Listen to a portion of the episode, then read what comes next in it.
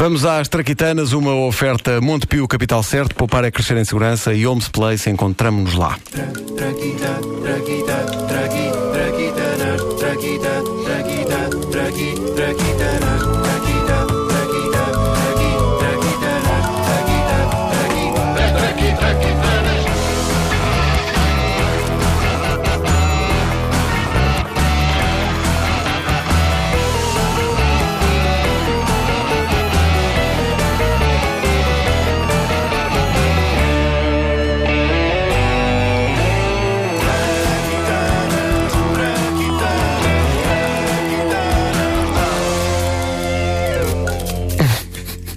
de mais.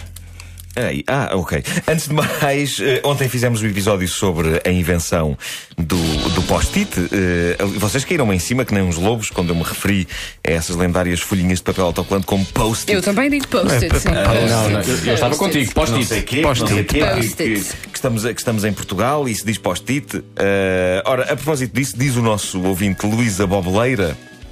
Não se diz a bobeleira, é bobeleira. É isso, é isso. Ele diz: não é por nada, mas post-it soa um termo médico que designa uma infecção na posta. É verdade. Ah, E eu concordo com ele. A frase estou aqui com uma post-it que nem me consigo mexer soa estranhamente credível. Feito este reparo, vamos em frente. Ora, hoje vamos à traquitana mãe de todas as traquitanas. Esta é, é mesmo importante. Vamos falar sobre a roda. Sem ela, imaginem a tragédia que era. Uma pessoa ligava a pedir uma pizza ao meio-dia e às 5 da tarde chegava ela, fria, trazida por um desgraçado de um homem com os pés cheios de bolhas e os bofos de fora. E como é evidente, a pizza que esse homem traria era quadrada. Porque se fosse redonda, é claro que já alguém tinha olhado para ela e tinha pensado: Espera aí!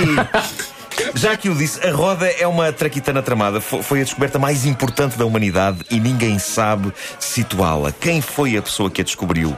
Onde é que a descobriu? As origens da roda espalham-se por várias zonas do globo. Sabe-se que é coisa para ter aparecido no quarto milénio antes de Cristo e há registros nessa altura de haver primeiras rodas em sítios como a Mesopotâmia, o nordeste do Cáucaso e a Europa Central. Tudo na Mesopotâmia, tudo na Mesopotâmia. tudo, tudo isto em simultâneo. Ora, tendo em conta que não era fácil as pessoas comunicarem umas com as outras, é de pensar que pode ter-se dado o caso de várias pessoas terem tido a mesma ideia ao mesmo tempo.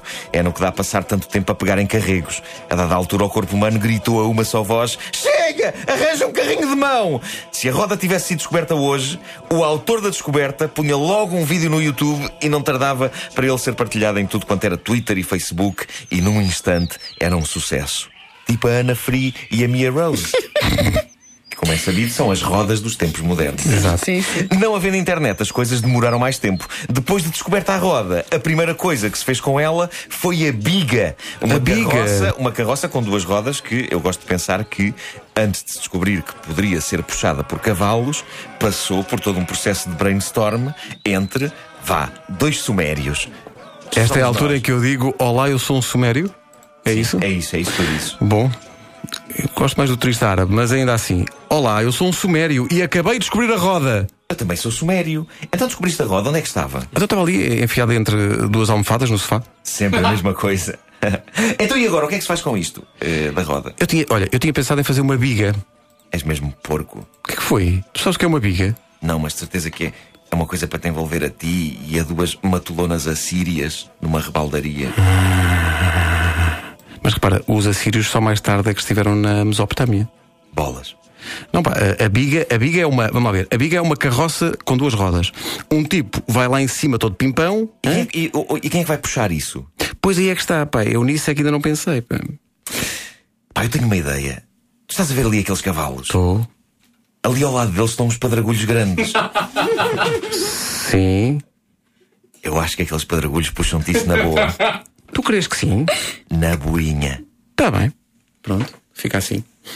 Escusado será dizer que os pedregulhos não puxaram nada e que depressa eles experimentaram o que estava ali mais à mão, os cavalos, e que aí as coisas correram melhor. Ora, não tardou a que as bigas se espalhassem por todo o lado. Eurásia, Val do Indo, China, Escandinávia. A roda era uma sensação por esses milénios antes de Cristo afora. Demorou mais tempo a conquistar as pessoas do hemisfério ocidental, onde não havia muitos animais domesticados. Devia ser tramado ter uma biga e não ter quem a puxasse. Como mostra esta reconstituição de um momento, por acaso muito romântico, entre um casal Olmeca. Os Olmecas eram um povo da Mesoamérica, atual centro-sul do México. Olmeca não é o apelido do casal, não é o casal Olmeca. Não é a família Olmeca, não é os Olmecas. Hum, hum, hum. Não, é, é o nome do povo. É o nome do povo. Querida, tenho uma surpresa para ti. Vais ter a inveja de toda a civilização olmeca. Fecha os olhos. O que é isto? Estás a pôr-me um colar? Não, querida. Estou a pôr-te um freio e umas rédeas. É que comprei uma biga e nesta terra não há um único bicho para a puxar. Olha que grande besta! Mas não seria por muito tempo, porque ninguém sabe bem como, mas a dada altura a civilização olmeca foi à vida. Como fatores decisivos para isso, especula-se sobre mudanças ambientais, desvios nos cursos dos rios, mas a mim ninguém me tira da cabeça que possivelmente foi alguma coisa que comeram. A roda foi seguindo a sua conquista do mundo e com ela lentamente foi trazendo outras novidades, a começar logo por melhores estradas, carros e também o desenvolvimento do insulto e da frase achincalhante. Era frequente ouvir, na confusão do trânsito das bigas, frases clássicas como troca de lugar com os cavalos ou vou cortar-te neste momento a cabeça com esta lâmina aguçada. Pronto, já está. Vou deixá-la agora aqui, caída, à beira da estrada, para os animais a comerem. Esta ainda hoje ouvi na A5. Continua em voga esta. Continua muito em voga, sim. As traquitanas são uma oferta Montepio, capital certo, poupar é crescer em segurança e Holmes Place. Encontramos-nos lá. Nuno Marco. É bom que haja um papel para mim às 9h50, senão vou-me embora. Vai haver. Garanto que vai haver. Ciumento, é incrível. Tenho que aparecer, eu tenho que aparecer.